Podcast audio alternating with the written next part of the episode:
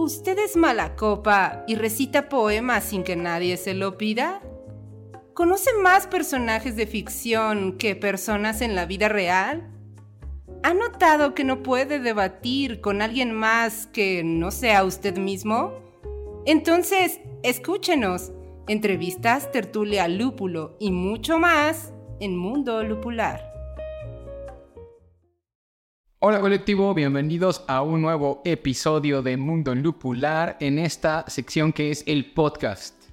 El día de hoy, como se podrán dar cuenta, estamos grabando en un formato diferente. Es una, es una grabación chilled out.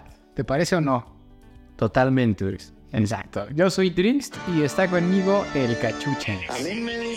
Nos sentimos un poco raros porque tenemos la cámara literalmente casi enfrente de nosotros. Estamos usando un micrófono boom y estamos como muy pegados. Pero pues está padre también como de repente innovar en nuevas, en nuevas formas de, generar contenido para todos y todas ustedes en Mundo Lupular. No olviden seguirnos en nuestras redes sociales, arroba Mundo Lupular en Instagram, Facebook y Twitter y arroba mundo-lupular en TikTok. Ese siempre se te olvida. Ah, ¿también tenemos TikTok? También tenemos TikTok, donde subimos los cortos con las cosas más interesantes que vamos diciendo a lo largo de los capítulos, así que no se lo pierdan.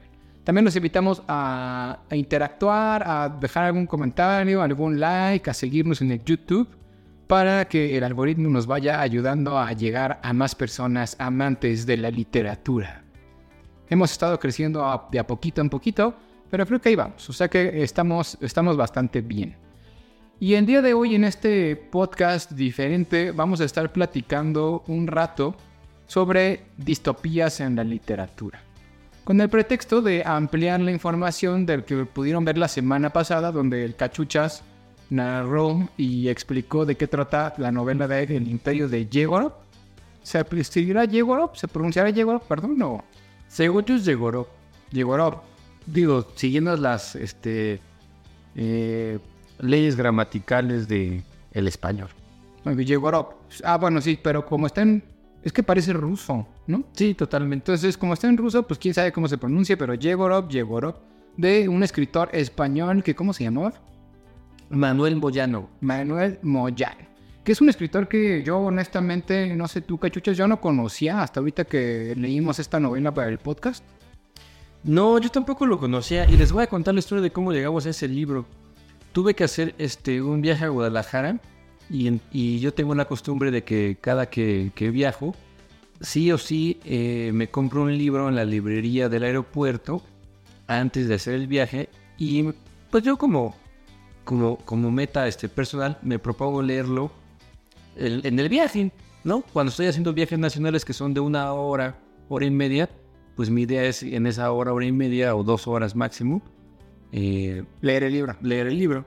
O sea, es lo que llamaríamos eh, como un novela de avión. Exactamente. Pero esta vez tuve la fortuna de encontrarme con lo que yo consideraría una joyita de la literatura. ¿Por qué una joyita de la literatura? Porque efectivamente, al menos aquí en la Ciudad de México o en México en general, Manuel Moyano no es muy, muy conocido. ¿eh? Yo nunca tampoco he escuchado a alguien que me platique de Manuel Moyano.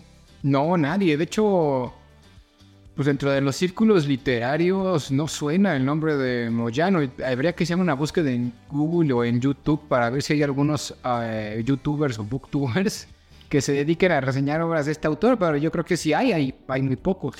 Sí, pero sí lo sabe, sí lo sabe, porque en realidad este, ya he investigado sobre el autor. eh, tiene una larga trayectoria, o sea, no es un autor novicio y es muy eh, reconocido por cuentos particularmente. Sin embargo, esta novela pues le salió bien. Le salió tan bien que fue finalista del premio Herralde cuando se publicó en el 2014 por la editorial Anagrama y en el año siguiente, del 2015, fue ganador del premio Celsius como la mejor novela de ciencia ficción y fantasía. Ese es el título del, del premio. Exacto, sí, la verdad es que, y es una novela, digo, a, raíz de lo que ya comentó Cachuchas en el podcast anterior, en el cual viene en el video anterior, o pueden verlo aquí en los en las tarjetas para ir a verlo si no lo han visto.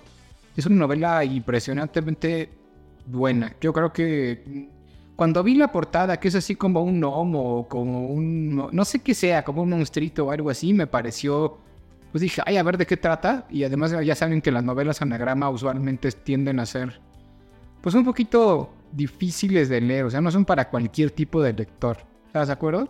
Sí, tiene una portada este, que alude a una especie de figurilla este, aborigen, es decir, o indígena, que tiene que ver, por supuesto, con lo que es la novela, ¿no?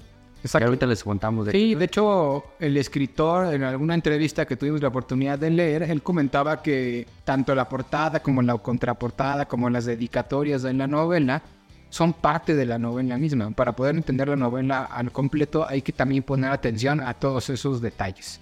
¿Y lo cual parece original? Es original, pero ese es un detalle muy importante eh, de la editorial Anagrama. Este, yo soy un, me considero un lector asiduo de Anagrama y, e investigando eh, descubrí alguna vez una gran pregunta que tenemos los lectores Anagrama que es ¿cómo eligen sus portadas? Porque normalmente las portadas no tienen absolutamente nada que ver con la obra. Ay, y Anagrama se caracteriza por poner casi siempre fotografías en sus portadas. Exactamente. Y solamente hay dos autores a la fecha que yo me he enterado que han logrado modificar esa premisa de anagrama. Uno de, una de ellas es este, Nopton, Amelie Nopton, que todas sus obras de anagrama siempre tienen una fotografía de ella misma porque es una gran ególatra, ¿no? Este, cosa que yo no le critico, para bien o para mal, bueno. Y el Imperio de Yegorov, es decir, Manuel Moyano, que por lo que nos cuenta Kidrit, pues seguramente que también logró modificar esa premisa de anagrama porque si la portada está pensada dentro de la obra, significa que no es la típica portada de anagrama que no tiene absolutamente nada que ver este, con la portada, con, la novela. Sí, claro, exacto. Y, y, también leyendo un poquito de algunas entrevistas y cosas que se le hacen al autor en el internet, este, me llamó la atención que en algún momento decía que en el imperio de Yegorov eh, contó muchas cosas, pero que es más interesante lo que no contó. Así tal cual dice, algo parecido, ¿no? Pues esa es una también premisa de las grandes obras. Eh, Borges creo que es el que decía, este, lo importante de, de, una novela o de una obra no es lo que se dice, sino lo que no se dijo. Y creo que esta novela tiene mucho de eso, porque una de las grandes características que tiene es que la novela te va dando a través de testimonios, a través de correos electrónicos al final, al principio de correos aéreos y este, escritos del tradicional, también de telegramas y testimonios te va dando como información, pero el lector tiene que tener la capacidad de ir hilando, cerrando el círculo y generando la historia completa. Pero bueno, antes de eso, cachuchas, ¿qué te parece si platicamos acerca de la distopía en la literatura? que es esta novela, si bien es algo conspiranoica, también tiene algo de, distopía. Y yo creo que en la literatura y uno de los grandes géneros que, que, más dinero ingresan a la literatura, que más libros venden, pues es las distopías, porque todos somos morbosos y queremos saber cómo es el futuro. No, pero aparte no queremos saber solamente cómo es el futuro, sino queremos que salga mal. Que está jodido el futuro. Ejemplo de esto, no en la literatura, pero sí en, en todo lo que es la cultura, pues por ejemplo películas como Terminator, Matrix, donde siempre al final todo sale mal, donde todo resulta que vivías en una mentira o que resulta que las máquinas toman el control. Este, digo, para a los que a lo mejor no se escuchen y no lo sepan, una distopía es lo contrario a una utopía. Es decir, una utopía es imaginar un futuro donde todo sale bien, donde somos, donde el humano alcanza la felicidad, la armonía, la paz, etc. Y una distopía es todo lo contrario. Eh, distopías sobre la tecnología hay muchísimas, es muy fácil. Yo creo que la distopía también eh, vende mucho por eso, porque es muy fácil imaginar que las cosas salgan mal. Exacto. aquí lo interesante de, bueno, lo que hace que una distopía sea buena o mala es ver el por qué salen mal y cómo se lleva al mundo a llegar a, ese grado de, pues de no estar bien. Esa es, esa es la, digamos, lo, lo, entretenido de las distopías, ¿no? En el caso del Imperio de Yegorov, además de que es una distopía, también es un thriller policiaco, también es, eh, eh, pues, una, una novela, ¿cómo decirlo?, de conspiración en el sentido de que la trama principal habla sobre el acceso a la inmortalidad al que solo pueden acceder los mega ricos. Esto es, de- es decir, pues los, los famosos, ya sea que seas famoso, un rockero famoso, un político famoso, un actor o actriz famosa de Hollywood, etcétera, son los únicos que pueden acceder a ello. No les vamos a contar mucho de No. cómo se suscita esto. Que, que pasa en la vida real, ¿no? Porque, por ejemplo, ahorita en la vida, en lo que sí conocemos en nuestra actualidad, que por ejemplo puede ser lo de todo lo que tiene que ver con la criogenización, por ejemplo, que ya ven que hay empresas en el mundo que te cobran como 100 mil dólares para que guarden tu cuerpo una vez que te mueres y lo dejen congelado para ver si en algún momento alguien consigue una tecnología para después revivirte. Pues, este, ¿quién tiene acceso a pagar 100 mil dólares o no sé cuánto cuesta? Yo creo que es más, ¿eh? Yo creo que es más, ¿no? Dije 100 mil dólares. Creo que había uno que cobraba como eso. Pero, pues, ¿quién, además, este, ¿quién tiene acceso para pagar esa cantidad de dinero? Y digo, ya sé que estás muerto y lo que sea, ¿no? Pero para empezar, ¿quién tiene el dinero para generar eso? Y además, pues uno cuando se muere piensa en sus hijos, en la familia y demás, dejarles eso en lugar de estarte congelando, ¿no? Exacto, ese punto que dices también se, se plantea en la novela del Imperio de que a final de cuentas la búsqueda de la inmortalidad es una búsqueda sumamente egoísta. ¿No? Lo que acabas de decir, o sea, en vez de dejar ese dinero que podría servir, si no para mis hijos, que a lo mejor si yo soy mega rico, pues tampoco les va a pasar nada a ellos, pues a lo mejor para un acto filantrópico, gente que realmente lo necesita, pero no, sigo pensando en mí. Exacto, e- en la, en la capacidad de no morir, de quedarme eh, estático por un momento, pero poder vivir en el futuro para ver cómo es el futuro y poder seguir existiendo a fin de cuentas. Yo consideraría que la piedra angular que convierte a esta novela o a este acto en una distopía es el egoísmo, ¿no? Este acto en la novela se refleja de una forma tan egoísta que las personas que consumen, no les voy a decir qué ni cómo, pero este, digamos, remedio para ser inmortal, lo hacen, aparte de que tienen que pagar mucho dinero, a costa de la muerte de muchísimas otras personas. Entonces ahí radica el egoísmo, ¿no? Con tal de que yo viva más, más, más, más, no me importa que miles de personas más mueran. Exacto, sí, y es totalmente distópico. Y, y bueno, ya actualmente eso pasa, pues, por ejemplo, con los animales. Todas las pruebas que se hacen de medicinas, de cosméticos con los animales. Pero llegará el momento en el que esto pase con los humanos. Ahí es donde está, entraría ese futuro distópico. ¿Estás de acuerdo? Sí, esa es otra parte de una distopía, ¿no? Que, eh, fíjate, eh, hacer experimentos con animales pues, tal vez es cruel, ¿no? Hoy, ya se sabe que eso es, es- no es lo más ético del mundo, pero nadie estaría dispuesto a que se hiciera con humanos.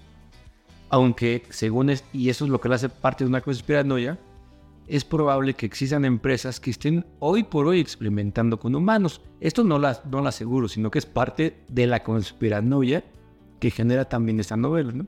Exacto. Oye, y hablando de distopías pechuchas, ¿tienes algunas novelas favoritas en términos de mundos distópicos? Pues una que también recomendamos aquí que me gustó muchísimo es la de este cadáver exquisito de, de Alejandra Vesta- No, Vesta- de Agustina. Agustina, Agustina Vestarrican. Sí. Este, esa también me gustó muchísimo. Es, eh, me gustó general, principalmente por el efecto que genera, ¿no? Que también es parte importantísima de la literatura. No solamente la historia que me cuenta, sino lo que me genera como lector, ¿no? La emoción que yo estoy viviendo o las preguntas que podría generarse a través de la lectura, de la visión de la vida que tú como autor tienes, creo que es lo que enriquece una obra. Eso me gustó mucho. ¿Tú tienes alguna? Sí, pues hay, hay- la verdad es que las novelas distópicas son abundantes. Ahorita no he leído la novela y voy a ser muy honesto, pero hay una novela que por lo menos la serie en Amazon se llama The Man in the High Castle. No sé si has oído hablar de ella. Sí, es de un escritor súper famoso que he leído otras obras de él, como Sueñan los androides con ovejas eléctricas, este Philip Dick. Y bu- bueno, Philip Dick es uno de los maestros de la distopía, ¿no? sobre Y todo de la ciencia ficción. en la ciencia ficción, sobre todo cuando estamos tratando temas relacionados con el futuro tecnológico. Pero esta de The Man in the High Castle, y por eso es la que menciono, sale un poquito de ese ambiente, porque en realidad lo que hace es imaginarse el futuro si los nazis hubieran ganado la Segunda Guerra Mundial en vez de los americanos y los rusos. ¿Qué es lo que hubiera pasado? Y se centra en Estados Unidos, la historia, pero es un, un Estados Unidos que en vez de ser Berlín, el que ves ves que Berlín quedó dividido entre Berlín del Occidente y Berlín del Oriente, unos con, con Rusia y unos con, con Estados Unidos, Este, aquí pasa lo diferente. Es Estados Unidos dividido entre Japón y Alemania. Y en la distopía que conlleva que estos dos grandes países este, controlen el, el país, ¿no? De Estados Unidos. Lo cual es bastante interesante y pues pasan cosas, pues, malas, digámoslo de alguna forma. Y es una novela muy interesante. Esta, esta distopía de, de Philip Dick, que es uno de los grandes maestros de esto. ¿Sabes cómo se llama la, la novela? Yo creo que se llama igual The Man in the High Castle, pero ahorita lo, lo buscamos. Mientras tú tienes alguna otra, A ver, alguna otra distopía. ¿cuál podrá ser? Pues ahorita sí a la mente no, no me vienen muchas. Horrible para el tema de... Pero, ah, bueno, pues... No, no, bueno, no sé si sea distopía. Creo que no es distopía, ¿verdad? Habíamos platicado eso, la de este... Ah, puedes hablar de la... Sirvientas. Ajá, sí, esa sí es una distopía. Ah, no, perdón, esa sí es distopía. ¿eh? Lo que no era conspiranoia. Este, ¿cómo se llamaba ese? Sí, la novela, la novela de Philip Dick es- se llama igual que la, que la serie. Sí, la del cuento de la criada. del El cuento de la grada, exactamente. También es un mundo imaginario este, a futuro donde se toma el control de los gobiernos por medio de un pues, eh, sistema to- súper totalitario y además basado en la Biblia, es decir, dogmático y nada cuestionable, pero de tal forma que pues eh, cu- coarta las eh, libertades del ser humano, ¿no? Sus libertades, sus derechos humanos ya no los tienen y se les esclaviza. O sea, la clásica, la de El mundo feliz de Aldous. Ah, claro, Un Mundo Feliz de Huxley también es una distopía. Sí, hay muchas en realidad, ¿eh? Muchas veces la- las leen las gente o las leemos las personas y no estábamos conscientes de que lo que estamos leyendo es una distopía. Pero básicamente cualquier cosa en la que se imagine un futuro donde todo sale mal, eso es una distopía. Exacto. Fíjate, hay otra. Ahorita estaba buscando cómo se llama el nombre de la, de la serie. Yo creo que se te llamaría la atención y no sé si la has visto. Este, en Apple Plus salió una serie nueva que acaba de terminar la primera temporada que se llama Silo. Esta es una novela que está basada en una saga de un autor que se llama Hugh Howey, que además este, este autor se caracteriza por, pues, por haber salido de, escribir como novelas en internet y de autopublicarse en Amazon. Y a través de su autopublicación en Amazon, las novelas fueron tan famosas que hicieron un boom, al grado que ya llegaban a convertirlo en serie. Y este cuate en esa serie este, de novelas, que te digo, en la, en la, se llama Silo, en la, la serie de Apple, pues trata de un mundo postapocalíptico donde todos, donde hay una humanidad que se reduce a 10.000 personas, me parece, que están encerradas en un como búnker bajo tierra y que no pueden salir del búnker. El problema es que ya pasan varios años desde que se metieron al búnker generaciones anteriores. Hubo, como en el cuento de la criada y en otras novelas distópicas, una serie de creadores del silo que casi casi se manejan de forma teocrática, que ya no existe porque ya se murieron, porque ya pasaron muchos años, que dejaron ciertas reglas. Y las reglas es que nadie puede salir del silo. Entonces todo el mundo está dentro del silo, pues, las 10.000 personas que están dentro del silo, pero no pueden salir y no saben qué hay afuera.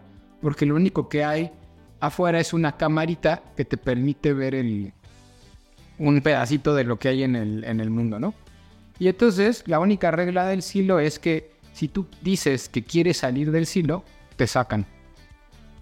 Y cuando la gente sale del silo, los, los que llegan a salir porque los condenan o porque dicen yo quiero salir, en la camarita se ve que, que salen y se terminan muriendo. Entonces es toda una serie de, es una novela, una serie de conspiranoica donde la gente está dentro pero no saben el por qué y hay gente que ya saben, ¿no? Que quiere como conocer qué hay más allá de, del silo, el por qué se creó el silo, qué es lo que hay en el mundo, por qué la gente no puede salir. Esa gente que está ahí ni siquiera conoce a lo que hay afuera, no sabe qué es el mar, no sabe qué son los pájaros, ni nada, porque pues nunca han salido. Me recuerdo una película que se llama La Aldea. También. Ah, esa escena muy buena, ¿eh? Sí, es, es buena esa película. Es este, es este sentimiento, yo creo que todos hemos este, experimentado alguna vez de estar dentro de un sistema del que no puedes salir, ¿no? O sea, ¿qué hay más allá del capitalismo? ¿Qué hay más allá de lo que conocemos? ¿Qué hay más allá de la religión que nos impusieron? ¿Qué hay más allá de las formas de vestir que conocemos, ¿no? Y no puedes salirte. Te sales, te mueres. Y eso genera para algunas personas muy susceptibles, pues un sentimiento de ahogo, ¿no? De decir, oye, me siento como que me están oprimiendo. Y es un sentimiento justificado que yo creo que todos alguna vez en la vida lo hemos experimentado, que también se replica, por ejemplo, en el cuento de, las creadas, de la creada, ¿no? Que también se replica en básicamente todas las este, conspiranoias o todas las novelas distópicas, que es que empiezas, todo, toda distopía empieza porque hay una opresión. Y alguien que quiere salir de esa opresión, que normalmente es el héroe o el protagonista, y, cómo le va, ¿no? En esa lucha por eh, liberar o libertarse, ¿no? Fíjate, y estaba viendo otra cosa curiosa que no sé si te parece a ti como algo raro o no, que muchos de los grandes clásicos de la literatura, por lo menos del siglo XX, tienden a tener como eje principal la distopía. Eh, hablábamos hace rato de Aldous Huxley con Un Mundo Feliz, pero también, por ejemplo, pues está George Orwell con 1984, que es como la gran... O la otra, ¿no? Fahrenheit 451 de Ray Bradbury. Este, se menciona también está el cuento de la criada que ya hemos estado hablando como una de las grandes. En fin, ¿no? O sea, hay una cantidad de novelas. La carretera de Coleman McCarthy, que si ven el podcast de hace unas cuantas semanas, pues bueno, ahí platicamos un ratito del fallecimiento de este señor. Ensayo sobre la ceguera de José Saramago, que también es una novela distópica.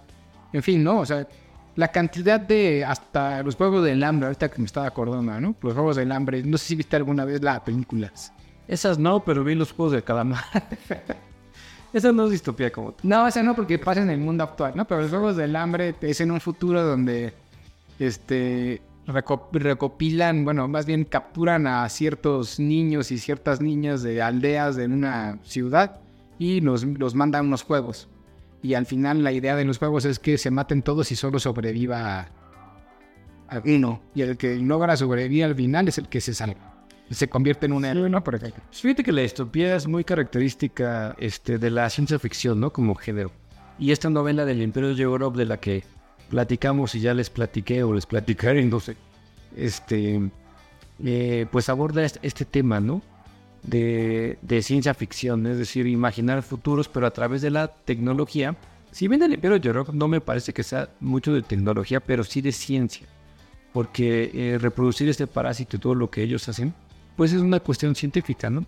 Y por eso va sobre la ciencia ficción. Exacto, ¿no? Sí, de hecho, el género por excelencia de, las, de la distopía es la ciencia ficción. Y la tecnología en general. Otra serie que seguramente ya habrán visto todos los que nos escuchan, o la mayoría de ellos, que se llama este Black Mirror, también es una, una serie que se oh, dedica a generar capítulos independientes de pequeñas distopías. Bueno, digo pequeñas en el sentido de que son capítulos, ¿no? De una hora, o media hora, una hora este, pero cada uno es una distopía distinta y la mayoría, no todas, eh, van en función de la tecnología. Es decir, la tecnología es algo que nos asombra, pero que al mismo tiempo nos da miedo como humanidad, o al menos como ciudadano promedio que ignora la mayoría de las tecnologías, porque todos tenemos un celular, pero nadie sabe exactamente cómo funciona, nadie podría hacer uno, nadie podría armarlo, nadie podría decir, ni arreglarlo podemos, es más, ni abrirlo. nos da miedo abrir un celular. Exactamente, pero como nos da miedo, y como todo miedo proviene de la ignorancia, puesto que nosotros ignoramos cómo funciona, pues nos da miedo porque decimos, oye, ¿cómo es posible que yo estoy hablando de llantas y luego me salga un anuncio de llantas? Tal vez no sea una conspiración, tal vez simplemente es la ignorancia de cómo funciona la tecnología.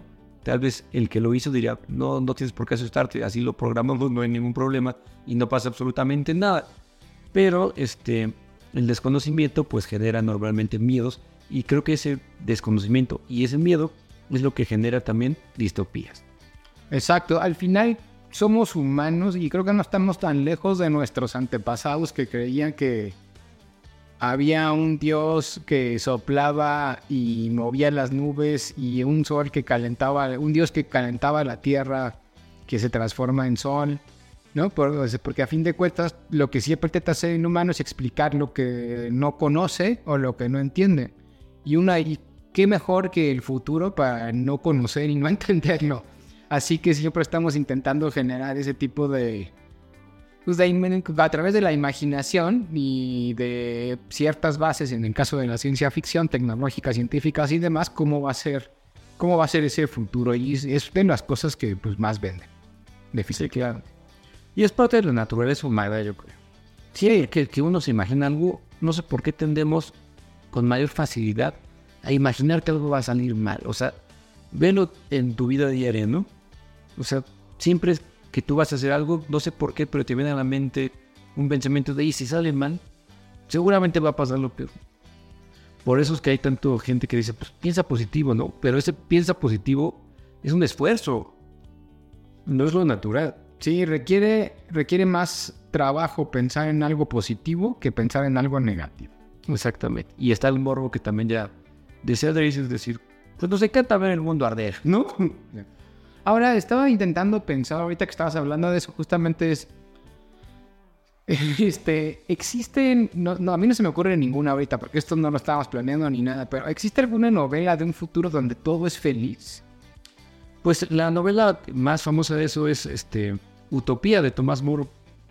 Ok, pero es de donde Pero Utopía es como una propuesta filosófica de un lugar donde que es una isla, ¿no? La isla de Utopía, donde tú llegarías si alcanzas ciertas características, ¿no?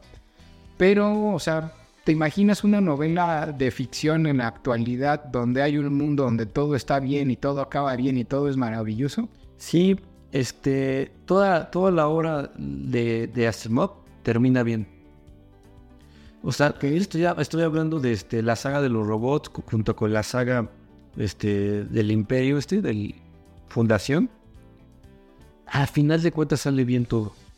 Pero para que eso salga bien, tienes que aventarte como 18 libros donde todo empieza a salir mal. Ok. Pero Asimov no sería una distopía entonces. ¿En algún momento? Sí, yo creo que en momento sí. O también en algunos otros cuentos sí. Pero si tú los analizas, generalmente Asimov es una persona muy positiva. Eh, donde el, fin de, último de sus mensajes siempre es eh, que te mejores a ti mismo, que mejores tu conducta, que te analices como ser humano y también es, va a parecer que no, parecería que no, pero creo que es muy creyente de Dios. Ok. Claro que no es del Dios de alguna religión en particular, pero sí de una idea fuerza sobre eh, o transhumana hacia la cual el humano debe moverse en, en aras de una evolución. Eso está, está interesante, ¿no? Pero sí tiene que partir de una distopía para que todo está bien. El problema, más bien mi pregunta era en el sentido de si hay una novela donde todo empieza bien y termina bien. Esa no creo que exista. Donde empieza y termina bien, no, porque pues, no tendría mucho sentido, ¿no? Tendría que haber un clímax. Pero mira, pero, ah, pero el clímax puede ser de otro tipo, ¿no? O sea, donde todo salga bien, mm, pues no me viene a la mente, pero si a alguno de ustedes este, se les ocurre alguna novela o serie de televisión, cuento, lo que sea, donde todo salga bien, pues déjenlo en los comentarios porque sí sería interesante, porque definitivamente es menos la cantidad de pensadores positivos que de pensadores negativos. Ahora bien, cuando digo pensadores negativos no significa que sean malos ni nada, al contrario, pensar en las posibilidades de todo lo que puede salir mal, pues nos ayuda, nos debería ayudar en teoría, a enfocarnos hacia lo que sí va a salir bien. Exacto. Ok, pero entonces tú consideras que el imperio de Yegorov sí tiene algo de distópico por lo que comentabas al principio, ¿no? El tema de... ¿Cuál era? La inmortalidad. O sea, ¿qué, mm. qué, tan bueno sería que tuviéramos la cura a la muerte? No sería tan positivo como pensamos. No, no, definitivamente no sería nada positivo. Rompe, rompe el curso natural de las cosas. Este, entraríamos en una nueva etapa de poder y de construcción del poder y de dominio social. Pues, primero, como tú decías al principio, ¿quiénes son que tienen acceso al, a la inmortalidad? No cualquiera lo tendría, el gobierno lo restringiría, se crearían nuevas leyes para este, regular la, el, acceso a la inmortalidad. Yo creo que eso sería un problema porque casi casi llegaría, pasaría, si, si existiera la inmortalidad, pasaríamos de la ciencia ficción a la fantasía. Casi, casi donde los seres inmortales dentro de 200, 300, 400, 500 años terminarían convirtiéndose prácticamente en dioses. Sí, y además este, generaría muchísimo estrés. O sea, imagínate saber que existe un, método, un, no sé, una vacuna, como lo quieras ver, algo que te pueda ser inmortal y tú no lo tienes. Porque te quedaste a un año de que se descubriera. O sea, ese sentimiento de frustración creo que también sería muy, muy cruel para todas las personas que no tienen acceso. Claro que con el tiempo esas personas desaparecerían y, y a Dios, pero las que sí se quedan, ahorita que decías este, ¿cómo decías el nombre del castillo? ¿Cómo se llama? El nombre del, del- del- del castillo. Sí, castillo o del alto castillo, no sé. Este, ¿qué pasaría si los nazis eh, hubieran ganado? Bueno, no ganaron, pero también en teoría se acabó, eso sí en teoría, no, no sé, el, el nazismo con la muerte de Hitler. Pero si Hitler fuese inmortal, y es es decir, si dos, dos, fa- dos facciones fueran inmortales, la lucha entre ellas también sería inmortal. Exacto. ¿no? Entonces, Entonces que en algún momento llegara a un acuerdo en después de pasar los siglos. Pero sí, pensando bien, la inmortalidad nos debe hacer más sabios con el tiempo. ¿No? Decir, ya, ya, ya, ya nos dimos cuenta que ya estamos vivos aquí, no nos vamos a morir, ¿qué caso tiene seguir peleando? Mejor pongámonos de acuerdo, ¿no? Y también entran en, mucho, en muchos detalles esto de la inmortalidad. Por ejemplo, del Imperio de Europa se, se alcanza la inmortalidad, pero no es una inmortalidad infalible. Es decir, si bien no vas a morir nunca de muerte natural, no significa que no puedas morir pues, de un accidente, un golpe en la cabeza, un choque, este, quemado. Es decir, todo eso sigue estando presente. Simplemente no vas a envejecer. Es decir, en la edad en que tú te sometes a ese tratamiento, en esa edad matarlas, pero te pueden matar. Entonces eso genera otra cuestión de envidias, ¿no? Por ejemplo, ya sabemos que tal persona se sometió a este método y es inmortal, vamos a vamos a matarlo.